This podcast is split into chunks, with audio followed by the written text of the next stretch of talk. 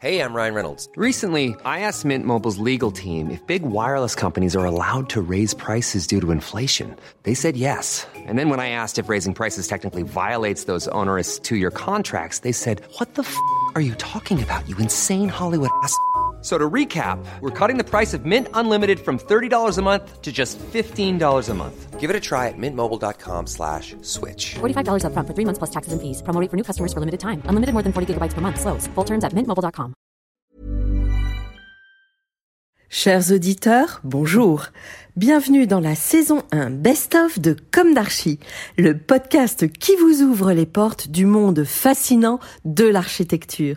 Je suis Anne-Charlotte de Ponte, je suis multicasquette parce que je suis ancrée dans nos racines avec un doctorat en histoire de l'architecture et une activité d'auteur publié parce que je suis ancrée dans l'actualité avec mon agence de com dédiée à l'architecture Charlotte de Ponte et parce que je suis préoccupée par l'avenir, bien sûr, m'attachant à valoriser toute démarche percutante en faveur d'un avenir durable. Retrouvons-nous chaque semaine pour comprendre comment l'architecture est fabriquée, comment elle influence considérablement nos vies et la nature. Pour cela, nous interviewons des spécialistes, nous abordons des thèmes différents et nous apprenons à regarder les projets dans leur diversité et leur contexte. Pour vous offrir le meilleur, Philippe Henry, ingénieur son, est aux commandes techniques du podcast. Merci d'être avec moi aujourd'hui et maintenant, place au talent. Bienvenue dans Comme d'Archie. Bonjour à tous et bienvenue. Alors bonjour euh, à beaucoup de monde aujourd'hui, ceux qui sont dans la salle, puisque pour une fois c'est une émission euh, en public et avec du public. Bienvenue à toutes les personnes qui sont autour de la table, vous allez les découvrir dans quelques instants. Et bienvenue dans cette émission exceptionnelle, l'émission d'Anne-Charlotte comme d'Archie. Donc aujourd'hui c'est en live, le 24 septembre 2018. Et nous sommes euh, en direct, et puis vous pourrez réécouter ensuite en podcast. Merci à toutes les personnalités qui sont présentes autour de la table aujourd'hui. Je vais vous les présenter euh, rapidement, et puis ensuite Anne-Charlotte euh, vous les présentera plus en détail et mènera cette table ronde.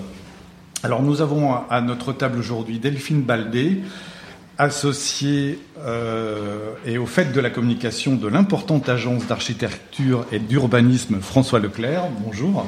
Bonjour. Nous avons euh, Dominique Boré, directrice de la communication et des relations institutionnelles de l'établissement public d'aménagement Paris-Saclay, qui est présidente de la Maison de l'Architecture en Ile-de-France, ayant mené toute sa carrière rondement menée de grandes maîtrises d'ouvrage à communiquer sur leur territoire dans une voie propice au génie des lieux. Bonjour. Bonjour.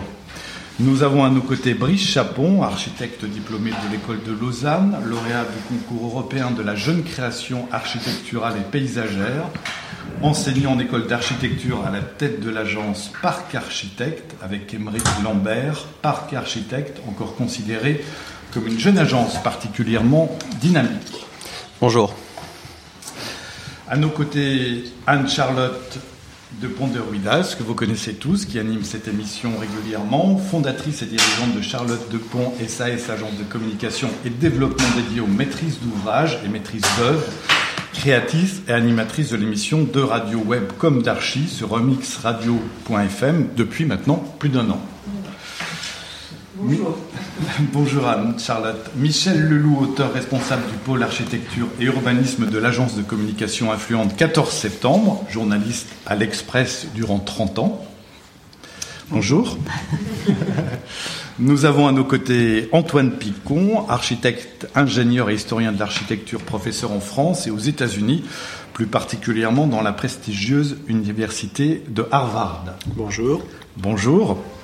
Aujourd'hui, la thématique, vous vous en doutez, c'est l'architecture. Euh, Anne-Charlotte, je te laisse introduire cette table ronde.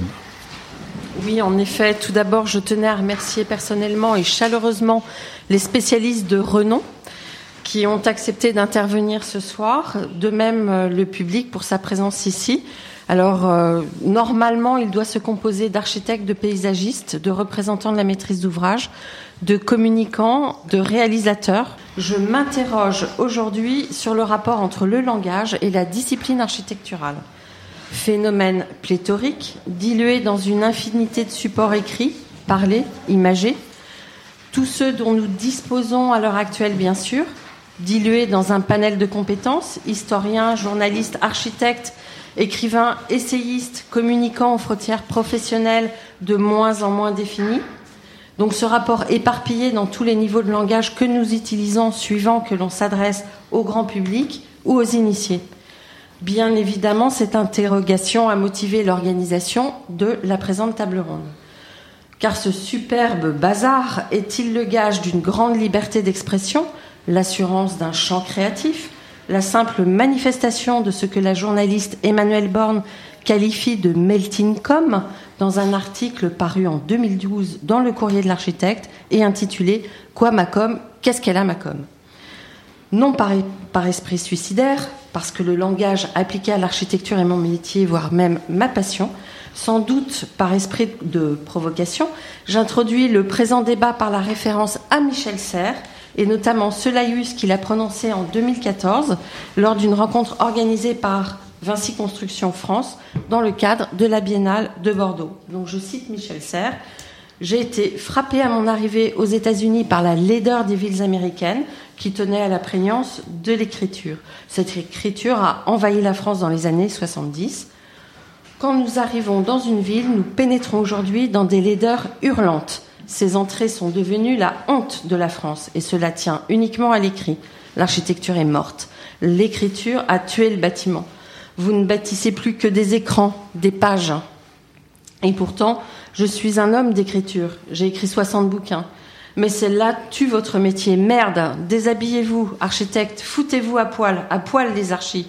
Le premier qui saura restaurer le, bâti aura sauvé l'architecture. Et faudrait de constater à la lumière du dernier ouvrage d'Antoine Picon, La matérialité de l'architecture. Permettez-moi de vous citer. Page 19, je cite, L'architecture est un art éminemment matériel. Page 13, À côté de la matière, le langage joue un rôle essentiel, borne supérieure du désir d'expression.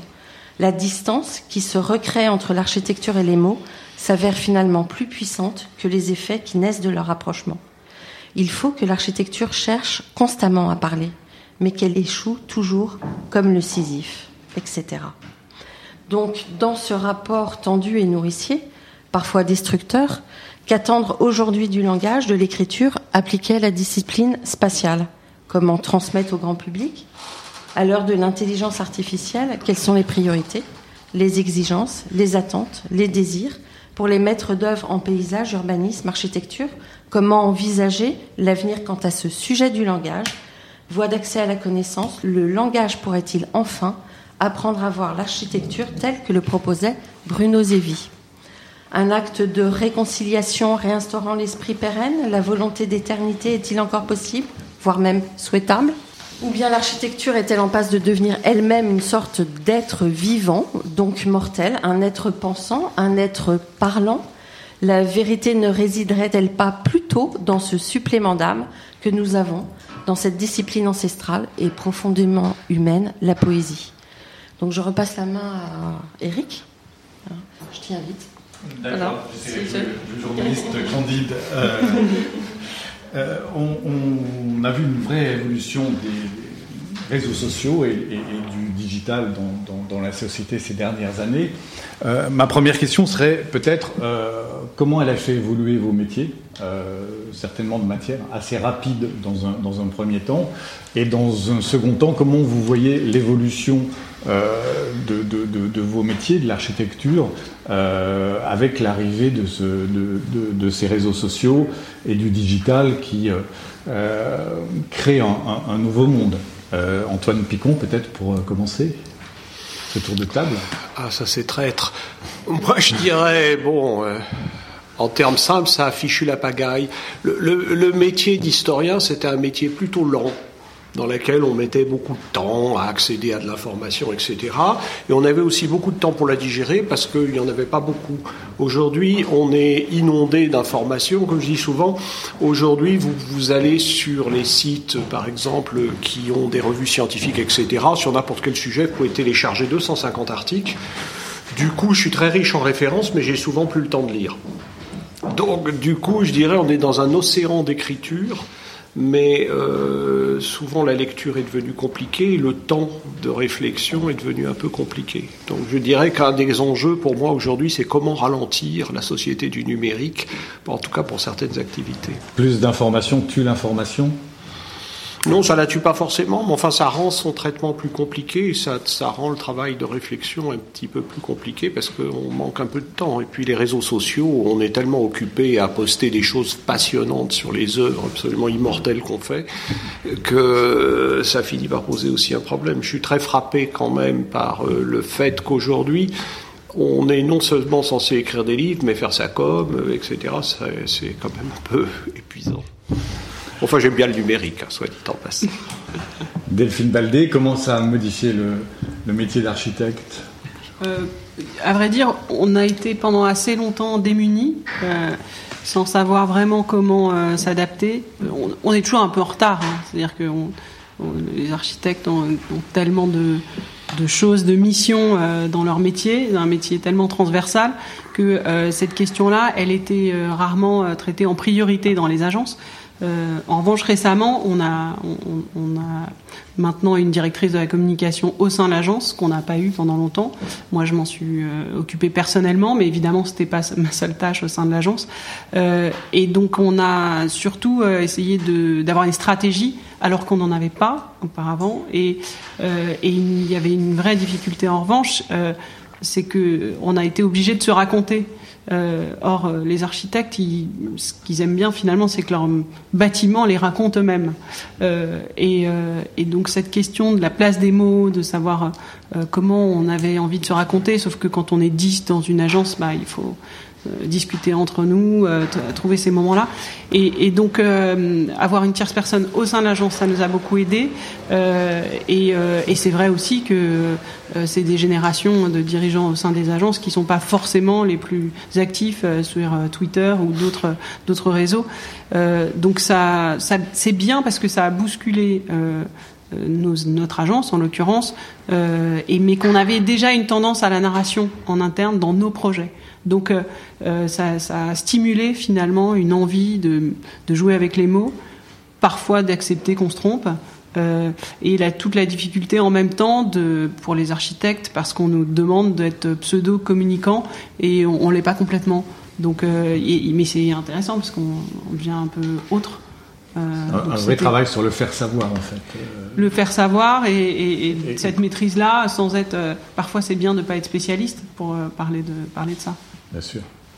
Brice Chapon, vous, êtes d'accord avec ce que dit Delphine Baldé sur l'incarnation finalement de, l'architecte, de, son travail pour pouvoir mieux le, euh, faire connaître à l'extérieur? C'est une étape euh, tout à fait nécessaire et euh, je dirais dans notre pratique finalement assez vite on s'est penché sur la question des réseaux sociaux notamment, vous les citiez tout à l'heure, pour communiquer.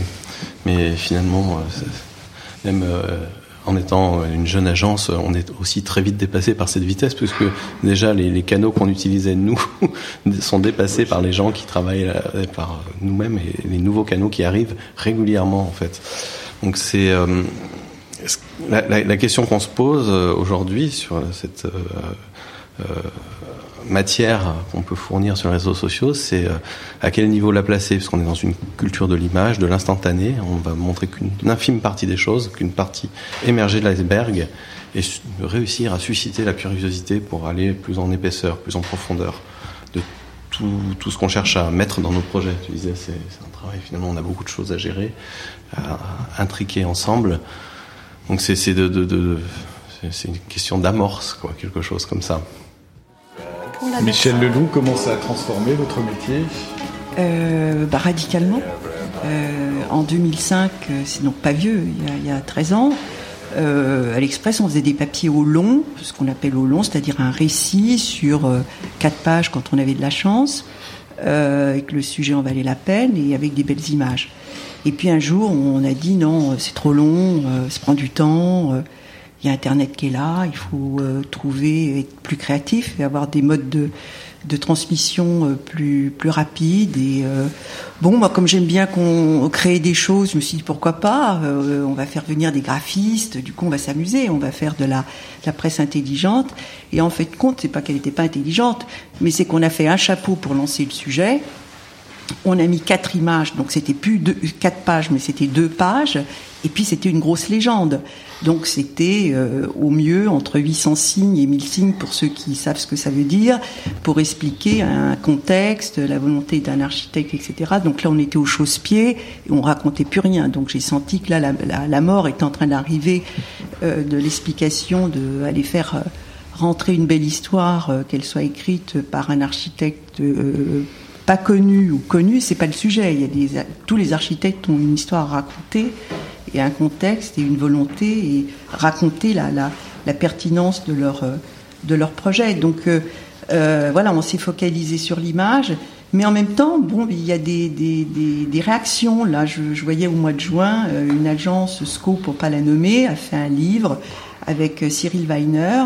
Et alors qu'on est dans la culture effectivement des réseaux sociaux, ils ont fait un très beau livre avec les images de Cyril Weiner en demandant euh, aucune euh, explication euh, sur leur projet. En marge, il n'y a rien, il y a du blanc. Et puis à la fin, il y a un texte d'Aurélien Bélanger, que tout le monde connaît, qui est écrivain et qui est tous les matins sur France Culture, et qui a fait un texte qui n'a rien à voir avec, qui a raconté une histoire très personnelle d'un gars qui vit à 140 km de Paris et comment, voilà, il vit dans son bled à 140 km de Paris, comment il imagine euh, l'architecture de Paris. Donc là, on voit très bien qu'il y a un pas de côté et qu'en fin de compte, euh, le diktat entre guillemets des réseaux sociaux apporte à un moment donné euh, une réaction pour ceux qui ont le goût du livre, le goût du récit, et il y a toujours, au fond, voilà, des empêcheurs de réseauter en rond. Moi, ça me fait plaisir. Dominique Boré, vous pensez aussi que euh, cette arrivée des réseaux sociaux a vraiment bouleversé votre, votre métier et peut-être même la réinventer euh, Effectivement, ça a bouleversé notre métier. Alors là, je mets ma casquette maîtrise d'ouvrage euh, dans, le, cadre très précis des concertations.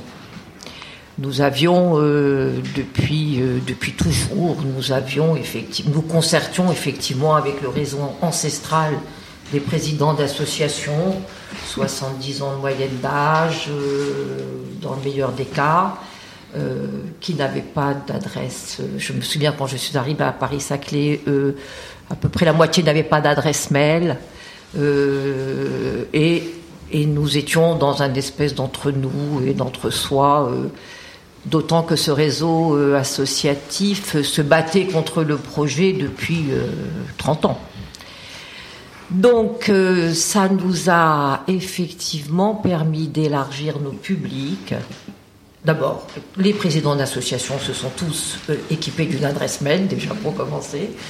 Euh, ça nous a permis d'élargir nos publics et de toucher beaucoup plus largement les habitants, les étudiants, les salariés concernés par ce projet, qui est un important projet sur le plateau de Saclay, euh, qui est habité, en tout cas vécu par des gens qui partent le matin, qui, enfin, qui, qui, arrivent le matin, qui repartent le soir. Et ça nous a permis effectivement de, de et ça nous a poussé à travailler autrement que euh, la simple réunion publique euh, à 20 heures. nous avons effectivement élargi nos, nos, nos, nos rencontres et tout ça, ça a été facilité par les réseaux sociaux. Et puis est arrivé Instagram, alors là, euh, là, je fais un peu le lien avec la maison d'architecture, où j'ai demandé effectivement à ce que nous soyons présents sur Instagram pour euh, montrer les projets. Euh, montrer le plateau bien évidemment et le campagnol amphibie et la petite étoile la petite étoile d'eau enfin toutes ces espèces protégées nous avons de grands fanatiques des espèces protégées sur le plateau de Saclay, mais surtout les projets architecturaux qui sont des très beaux projets. Nous avons de très beaux projets sur le plateau. Et ça a été un succès euh, absolument foudroyant. Et d'ailleurs, maintenant, on s'occupe tellement de Facebook. Enfin bon, on est à fond sur Instagram parce que c'est vraiment là que ça se passe. Et du coup, à la maison d'architecture, nous avons effectivement euh, prévu pour les Journées nationales de l'architecture qui vont avoir lieu là euh, en, octobre une rencontre euh, avec Marina Weiner, une artiste qui travaille sur Instagram, mais à partir d'œuvres architecturales. Nous faisons une exposition et nous ferons, et alors là, je vais oublier le nom, un mythe Instagram. C'est ça, voilà. Et nous allons demander, nous allons avoir des interactions avec tous nos abonnés, etc. Donc ça a vraiment modifié, mais en, en, en, bien, mais pour ce sujet très précis de la concertation. Très bien, et ça a également modifié les médias, parce qu'aujourd'hui nous faisons une, une émission euh, sur une web radio. Anne-Charlotte, une question, et vous pourrez aussi intervenir dans la salle, puisque c'est une émission interactive, donc euh, que vous leviez la main à un moment si vous désirez participer au débat, et puis on vous donnera la, la parole également. Alors euh, moi je voulais revenir un peu dans un premier temps au projet d'architecture et est-ce que c'est pas une véritable antinomie cette intelligence artificielle avec le temps du projet. Je, je, je, je, vais rejoindre Antoine Picon qui parlait de, de la nécessité d'une certaine lenteur en fait. Et euh, on a à gérer finalement deux, euh, deux temporalités différentes. Euh, celle de, de l'instantanéité, de la communication très très rapide euh, qui doit euh, nous permettre de montrer des, des signes de vie en quelque sorte permanents de l'agence et euh, toute la lenteur de, de, production méticuleuse que nécessite le travail d'architecte. Et ça, alors c'est le décalage entre la, je dirais, la, communication euh, nécessaire euh, d'une agence et en fait le travail d'assemblage d'un projet que, notre métier euh, nécessite. Après, concrètement parlant, le, digital, l'intelligence artificielle dans la production, je ne pense pas qu'elle nous fasse gagner du temps, mais elle nous ouvre de larges potentiels de, de manière de faire, en fait. Donc finalement, on cherche plus avec d'autres moyens. On passe toujours autant de temps sur les projets. Je, je... Et... Delphine. Delphine, vous souhaitez. Euh, alors, nous à l'agence, on a aussi la particularité de faire des projets urbains qui prennent seulement 10 ou 20 ans, donc euh, c'est assez court. Euh, non, le, tout le rapport à la fabrication de la ville et à ce côté immédiat, enfin, finalement, je pense que l'articulation de ces, de ces temporalités différentes qui se bousculent un peu, euh, mais qui permettent d'associer parfois des acteurs qui sont différents entre euh, le moment où effectivement on discute avec des habitants, le moment où on discute avec des salariés, avec euh, euh, comme ça à la fin des usagers qui sont là et qui ont commencé à voilà à vraiment s'approprier les espaces publics, une place. Je donne pour exemple, on a travaillé sur un projet à Lille qui s'appelle le bois habité et euh, c'était euh, au début un peu compliqué parce qu'il y avait notamment pas de commerce. Et euh, au fur et à mesure, les habitants se sont rassemblés, ils ont fait un blog. Et nous, en tant qu'architectes, ça a été un élément aussi de discussion parce que c'est très rare de pouvoir après revenir sur le projet et d'avoir comme ça des, discussions sur la position des commerces, finalement, ce qu'on avait pré prévu, et donc finalement de faire vivre le projet. Euh, comme ça, euh, une fois qu'on a donné les clés, euh, il continue à vivre. Et, donc ça veut dire que pour nous, euh, c'est aussi une matière à penser et qui va inspirer d'autres projets.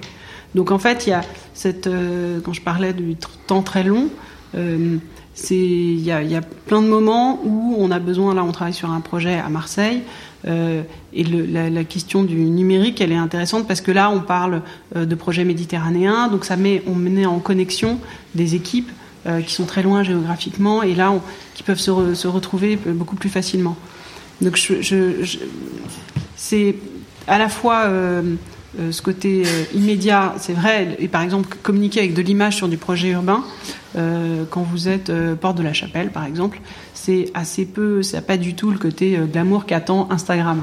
Et donc sur les supports ou sur finalement les, outils, on est obligé de trouver autre chose et c'est bien parce que ça permet de réinventer un peu différemment. On n'a pas seulement la, belle perspective finale où tout le monde a l'air heureux sur l'image. Donc c'est tout ce process lié à l'image et au numérique. Et euh, Antoine, antinomie peut-être entre un Instagram et, et votre pensée et, et... Non, faut pas non. exagérer quand même. Il y a pas. Je, je pense, je pense qu'on a des. Je vais revenir sur cette question de l'intelligence artificielle parce que je pense que c'est quand même clair que lorsque les premiers ordinateurs, on a commencé à les tester dans, dans, dans le monde de l'architecture, on croyait beaucoup justement à l'intelligence artificielle, etc. Puis on a complètement abandonné ça pendant à peu près euh, lorsque l'ordinateur s'est réellement diffusé. Et aujourd'hui, c'est en train de revenir. Et je crois qu'il ne faut pas se faire d'illusions, c'est-à-dire très grosso modo, je suis prêt à prendre le pari que dans 15-20 ans, on aura toute une série d'aides, entre guillemets, intelligents pour faire de l'architecture. Alors on pourrait se dire, euh, comme le prophétisaient dans les années 60 des gens comme Nicolas Negroponte au MIT, etc. Donc d'un certain point de vue, ça va être une révolution profonde. D'un autre point de vue, et c'est ça qui est toujours compliqué en architecture, c'est qu'on est toujours dans le pathos de la création, euh, etc. Mais en fait, l'architecture, c'est quelque chose de collectif, c'est quelque chose qui repousse sur des outils, sur des procédures, euh, sur, des tas de choses matérielles. Et je dirais, bon, bah, il y aura un acteur de plus qui sera probablement euh, un ensemble d'algorithmes, entre guillemets, plus ou moins intelligents. Mais ça changera beaucoup de choses et ça en changera pas beaucoup. Je dirais c'est ça un peu le paradoxe du numérique, c'est que c'est vrai que ça nous bouscule, que je parlais des rythmes. Je pense qu'on a un vrai problème de rythme de vie qui est un peu compliqué avec le numérique. On a un problème pour qualifier ces espèces d'hybrides de création à la fois machinique et humaine, euh, qui est ce qu'on produit aujourd'hui. C'est-à-dire quand on produit du texte aujourd'hui, on produit des choses finalement un peu hybrides, etc on a des problèmes. Je suis assez d'accord que très souvent on va dire dites-nous quelque chose d'essentiel sur l'univers en un paragraphe. Euh, ça c'est un syndrome aussi assez classique de, l'âge d'Instagram. Je dirais ça change tout et d'une certaine façon il y a des choses qui changent pas trop en architecture. Je pense que l'architecture, c'est toujours un peu compliqué parce que c'est quand même un, domaine qui est bardé de règles, de procédures machiniques, etc., et dans lesquelles on parle de la création, etc. Mais donc voilà, moi, ça serait un peu ce que j'aurais à dire sur ces questions d'intelligence artificielle. Mais il ne faut pas se faire d'illusions quand même. Dans, dans 15-20 ans, ça va être quelque chose d'assez général. Les ordinateurs ne resteront plus de gentils outils à dessiner. Euh, euh ils sont en train de changer assez vite aujourd'hui au, au niveau de ce qui se fait en laboratoire etc. Donc ça va se diffuser.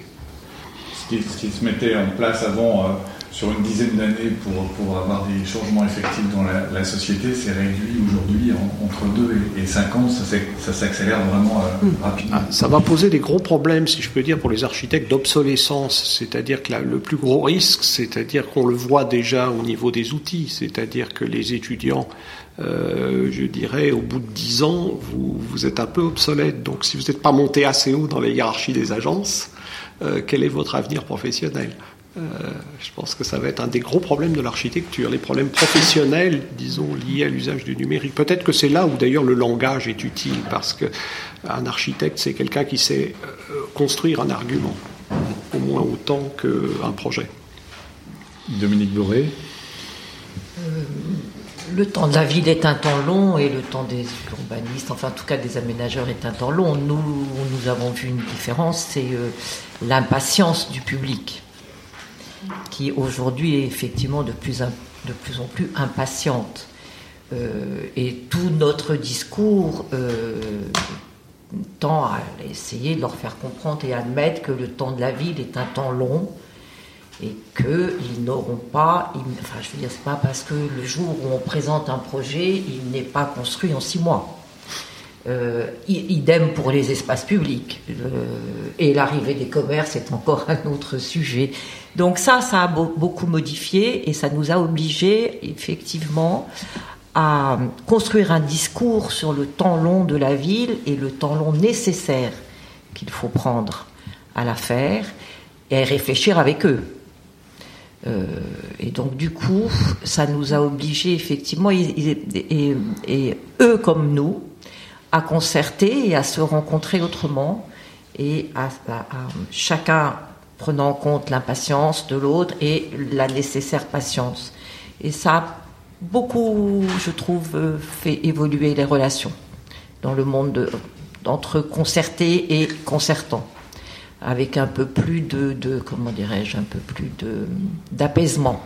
Michel Leloup sur la temporalité. Bah écoutez, euh, c'est très simple la temporalité dans un hebdo euh, grand public euh, comme l'Express. Parler du temps long, on me dit t'as pas autre chose, on sera pas là. Ah ouais, alors 2030, ça t'intéresse pas? Ben non, pas vraiment, tu vois, t'as pas autre chose à nous raconter. Donc effectivement, on était dans l'immédiateté, ce que je peux comprendre. C'était déjà bien beau qu'un un, hebdo comparé au point, parce que Bruno euh, Monet-Vinard, à, ce moment-là, n'avait pas sa rubrique formidable qu'il a aujourd'hui. Euh, au fond, ça a été un peu, l'Express a été précurseur, même si on a beaucoup souffert, même si j'ai beaucoup souffert, puisque c'était vrai que dans des conférences de rédaction, comme euh, on peut être là ce soir, je voyais des gens lever les yeux au plafond en se disant elle n'a pas bientôt fini, qu'est-ce qu'elle nous embête avec son, ses sujets. Donc la temporalité, euh, c'est l'immédiat et, euh, et, dans un journal comme euh, de grand, grand public, il faut raconter ben, les usages en fin de compte et, peut-être arriver par les usages à raconter que les choses vont être longues et qu'elles mais qu'elles peuvent arriver très vite. Quand Dutilleul, par exemple, Jean-Marie Dutilleul, aux arts et métiers, où il y a une réunion du Grand Paris en 2008, euh, sort son téléphone portable et dit bah, écoutez, dans moins de dix ans, vous voyagerez tous et nous serons tous dans une mobilité active grâce à, cet appareil. Euh, Dieu sait s'il y avait des, j'allais dire, des beaux esprits autour de, Il y a beaucoup de monde autour des tables. On se disait de quoi il parle. Donc c'est vrai que la, la temporalité, elle est quand même euh, par le numérique, elle, revient de plein fouet aujourd'hui dans, la façon de parler de l'architecture. Et c'est vrai que si je devais faire des papiers aujourd'hui dans l'Express, euh, la temporalité serait un, sujet sur lequel je me battrais, même si on me dit dans 2030, euh, on s'en fout. Ben, je dirais non, moi je m'en fous pas, donc ou j'écris le papier ou je m'en vais. Les Jeux Olympiques, est-ce qu'en termes d'architecture, de quelle manière pour chacun ça va, ça va impacter sur votre votre vie, de nouveaux challenges euh, Brice Chapon? Oh, Oui, probablement de nouveaux challenges. En tout cas, une, je pense une belle épopée euh, à venir d'ici à 2024, euh, plutôt, plutôt motivante sur une manière de développer la ville, de manière assez raisonnée, je pense. En tout cas, c'est l'objectif, je crois, un peu de ces, de ces jeux. Et je pense que euh, je, je, fais le lien avec la temporalité justement. Une... Alors 2024 finalement c'est assez rapide hein, sur le temps de la, la construction et de la ville, mais euh, ça sera l'occasion de se poser euh, euh, vraiment la question de, de, fabriquer une ville sur un temps encore plus long. On, on, c'est vrai qu'on a une tendance à la suraccélération et à, à, vouloir aller très vite et produire des choses très vite. Et en fait, il faut vraiment qu'on se, qu'on se place dans une manière de faire qui permettent de, produire des, architectures qui, elles-mêmes ne soient pas, euh, n'aient pas une obsolescence programmée finalement. C'est une des difficultés qu'il y a aussi dans la, consommation euh, très urgente, très boulimique des images, de, des choses qui vont vite, c'est de réussir à inscrire dans les projets qu'on fait euh, cette nécessaire lenteur de la très longue durée, du fait qu'on construise pour très longtemps. Euh, et ça rejoint, euh, pour faire un jeu de mots sur la question du langage et l'architecture, la manière dont on écrit l'architecture. De quoi parle-t-on quand on fait de l'architecture Finalement, est-ce qu'on va parler de, choses qui peuvent se démoder vite? Non. Euh, je, pense, en tout cas, nous, et c'est ce qu'on essaie de faire dans, dans l'agence, c'est que l'architecture reste un acte de construction, d'édification. On défie les lois de la pesanteur pour qu'on installe des climats, pour que les gens, pour que les activités se passent sous ces climats modifiés on protège de la pluie, de l'air, du froid, du chaud. Et euh, ça, c'est quelque chose qui est long. Et, et vous avez des projets euh, engagés pour... Euh, pour... pour, les JO, non, non, non. Pas, pas, pas, pour le moment. D'accord. Delphine, Maldé euh, alors nous, on accompagne en fait euh, deux projets qui sont liés aux, aux Jeux Olympiques. Euh, il y a un seul équipement à construire pour les Jeux Olympiques en région parisienne, c'est la piscine ouais. olympique. Donc on est urbaniste en chef euh, de ce projet. Et, et, on s'occupe aussi de l'aréna qui sera construite euh, Porte d'Aubervilliers. Donc c'est assez intéressant de voir euh, avec deux acteurs, enfin un jeu d'acteurs qui est un peu différent. Alors justement, on, avait euh, candidaté, enfin on avait accompagné la ville de Paris pour la candidature pour les Jeux Olympiques, et on avait une mission euh, assez intéressante qui s'appelait narration. Euh, alors le cahier des charges était en 15 lignes. Euh, donc on avait carte blanche. Hein. Euh, et finalement, la ville de Paris s'était aperçue qu'il y avait à chaque fois un très bon dossier technique. Hein, mais euh, euh, c'est vrai qu'on ne passait pas face à Londres. Enfin voilà, ça n'avait pas fonctionné. Et donc là, ils se sont dit tiens, et si on interrogeait des gens qui voilà parlent du territoire, enfin s'occupent globalement du territoire. Et nous, on s'est surtout dit finalement comment on peut raconter à travers les, Jeux Olympiques comment ça pourrait être une manière de à la fois un peu célébrer la métropole et, et ne pas focaliser que sur les sites olympiques, mais surtout de savoir comment ça va rayonner, comment ça va faire du lien, comment tout ça peut comment on peut globalement emmener l'ensemble des habitants du Grand Paris? Et euh, par exemple, il y avait un point très intéressant, c'est que les Anglais nous disaient, vous avez du mal à assumer le côté cosmopolite de mmh. la région parisienne, enfin en tout cas de la métropole, et, euh, et, et, vous êtes, euh, enfin, on sentait qu'on était un peu coincé dans, cette image, et le, raconter le territoire, on l'a fait notamment en se disant que c'était quelque chose qui était en lien avec l'eau, enfin une réalité géographique et bien sûr la question du lien avec les habitants. Et donc, euh, donc ça, c'était très intéressant, et même aujourd'hui encore, ça nous aide pour accompagner le projet.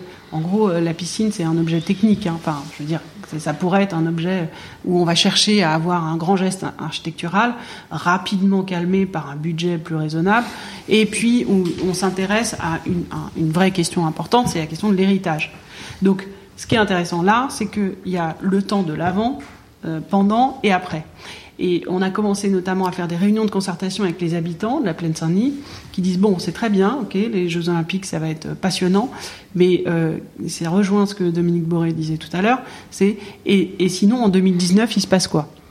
Donc, en revanche, ça pose effectivement la question de savoir comment on peut préfigurer et comment euh, et les habitants ont des réflexions tout à fait intéressantes, c'est-à-dire euh, comment on va accéder, euh, enfin, qu'est-ce que, en quoi ça va, parce qu'à chaque fois c'est des périmètres très restreints. Donc ça veut dire que pour le quand le grand stade s'est installé en pleine Saint-Denis, il y a eu l'aménagement et l'enfouissement de l'autoroute 1. Là, on n'est pas du tout dans les mêmes démarches. C'est beaucoup plus léger. Évidemment, les budgets sont pas les mêmes. Donc c'est les Jeux Olympiques pour nous c'est très intéressant parce que ça peut rassembler beaucoup d'acteurs, mais il y a un vrai enjeu pour que ça appartienne aux habitants. Donc c'est nous, on est, on est un peu, c'est un quotidien qui est assez prenant, euh, mais qui est très intéressant si on arrive à, vraiment passer le cap d'un héritage réussi. Bon, je, suis désolé, je peux être un peu longue. Non, non, ça, ça, nécessitait une, explication et c'est passionnant, effectivement, euh, euh, juste avant les, les, les Jeux de 2024. Euh, Dominique Bourré? Nous ne sommes pas concernés. Du tout. Non, puis on a, voilà, on a suffisamment. Alors, on a failli avoir l'expo universelle et heureusement, nous ne l'avons pas eu. Nous y avons échappé. Non, le projet Paris-Saclay est déjà suffisamment euh, important et conséquent et avec un jeu d'acteurs là aussi euh, extrêmement compliqué. Donc, voilà, nous ne sommes pas concernés le regard de l'historien. Ah nous sommes, pardon, nous sommes quand même concernés parce que du coup, nous aurons la, ligne 18 bien après celle des JO. D'accord. Donc impacté quand même. Antoine Picon, euh, effectivement, avec un peu de, recul, c'est un événement unique qui, permet euh, de mettre en place peut-être de nouveaux challenges, de nouvelles visions. Oui, enfin moi, ce qui me frappe dans l'évolution de l'urbanisme, c'est l'importance croissante des récits. Dans les deux livres que j'ai fait sur les villes intelligentes, j'essaye d'expliquer qu'en fait la planification est, de plus en plus accompagnée, voire même parfois remplacée à certains égards par une espèce de mise en récit. Euh, donc en fait, il faut inventer des histoires. C'est là où on retrouve l'écriture. Ce que je trouve très très frappant quand même, c'est que euh, on n'a jamais, euh, je dirais, le, monde numérique dans lequel nous vivons, bruit d'histoire, de légendes, de mythes, euh, les fake news ne sont qu'un des aspects de ça. Et je dirais une des complexités aujourd'hui, c'est comment fabriquer la ville, comment fabriquer de l'architecture dans, dans, dans, dans, ces forêts de récits, comment faire soi-même récit pour ordonner un peu les récits autour, etc.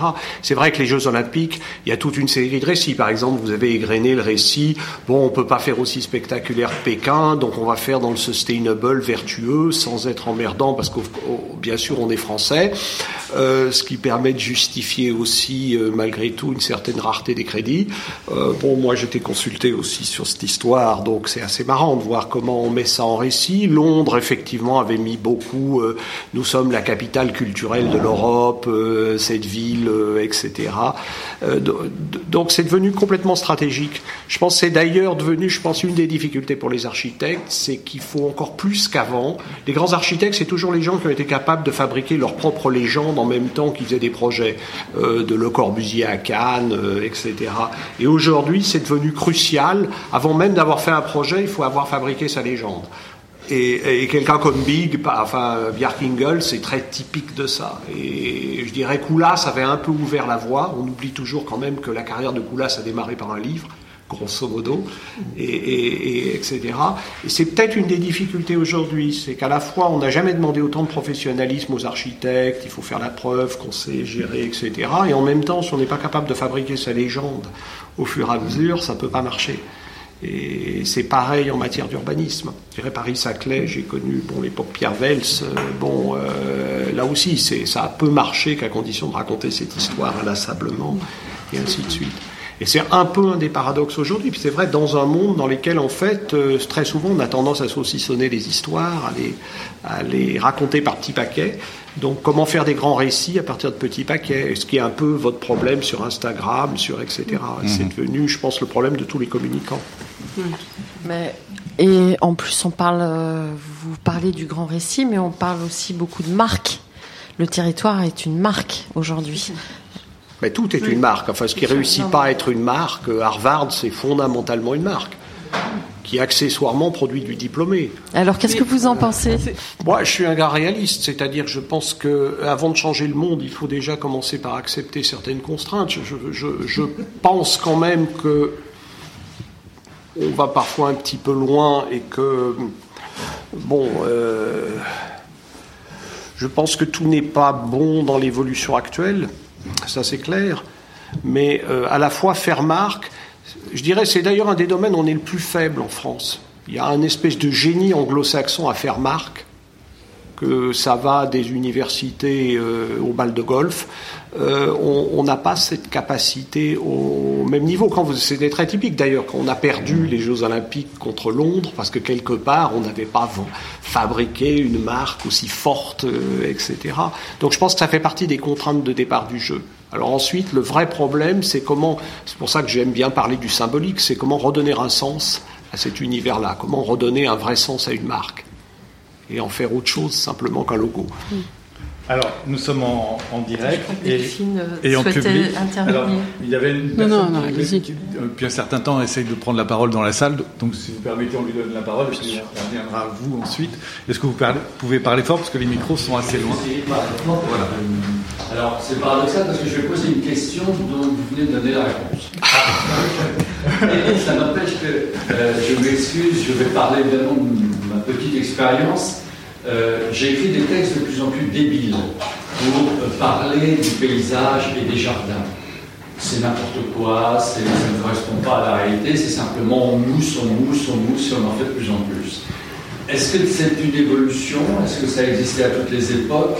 Est-ce que comment on voit cette euh, tendance dont vous venez de parler? Et je me permets de poser la seconde question tout de suite, qui serait le rapport dans l'autre sens, c'est-à-dire là, c'est un rapport de la réalité au texte, on s'aperçoit que ça ne correspond pas.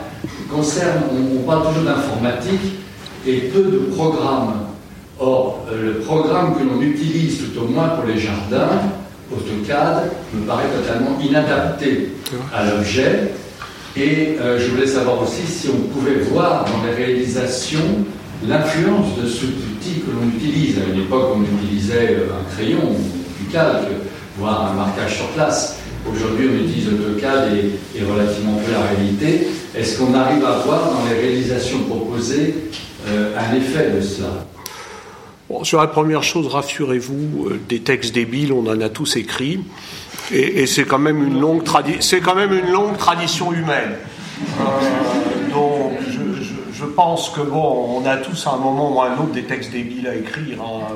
Simplement, bon, ensuite, c'est une question là aussi du sens qu'on donne à ce qu'on essaye de faire. C'est-à-dire, bon, faut pas dépasser la proportion qui vous semble raisonnable, sinon on, tombe, on parle beaucoup des bullshit jobs ces derniers temps. Bon, bah, c'est vrai que c'est un problème.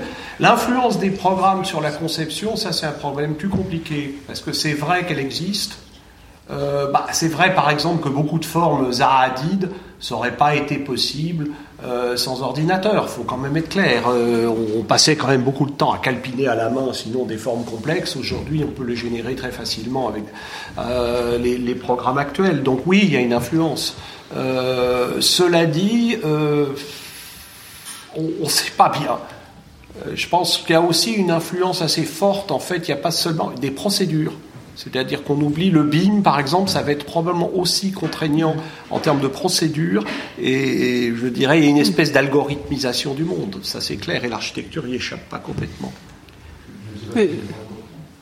Si vous ne posez pas toutes les questions, oui. c'est très intéressant parce qu'effectivement, à travers la procédure qui existe dans mon projet et ainsi de suite, à chaque fois il faut écrire un texte et à chaque fois il faut recommencer à écrire la même débilité en disant autre chose. Alors euh, la procédure est effectivement. Ça peut vous consoler, les lettres de recommandation pour étudiants, c'est pas mieux.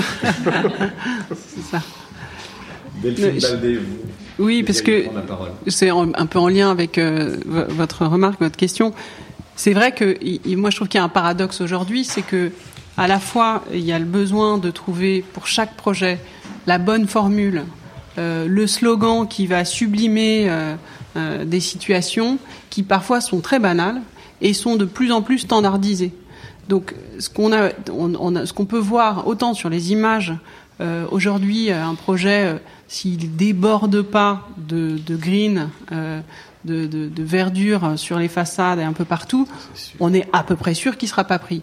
Donc, il y a, y a la difficulté de se plier à un exercice euh, de se dire que on joue un jeu. Enfin, il y a, y a, toujours cette difficulté avec le sens, la question du sens, savoir si l'image qu'on produit, ça sera vraiment ce qu'on va réaliser, et, euh, et cette jeu un peu de rôle où euh, on est là pour effectivement euh, trouver avec un marketing territorial une histoire, un récit de territoire, ça c'est tout à fait vrai, euh, où, nous on nous sollicite de plus en plus sur des schémas directeurs où en fait effectivement la question c'est de rassembler des acteurs et, et de leur proposer une histoire sur un territoire et dans 50 ans une manière de vivre avec plus d'habitants, une mobilité à réinventer, avec des, éléments où techniquement parfois on n'a pas forcément encore la réponse technologique.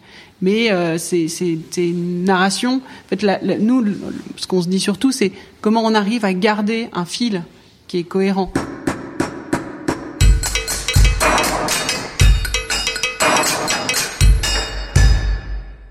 Chers auditeurs, merci pour votre écoute. N'oubliez pas de retrouver nos sujets en avant-première sur Instagram à l'adresse Comdarchi Podcast. C-O-M-D-A-R-C-H-I Podcast. Si vous aimez ce podcast, favorisez sa diffusion en lui donnant 5 étoiles sur Apple Podcast, plus un petit commentaire, ou sur votre plateforme de podcast favorite. Et surtout, abonnez-vous pour écouter tous nos épisodes gratuitement.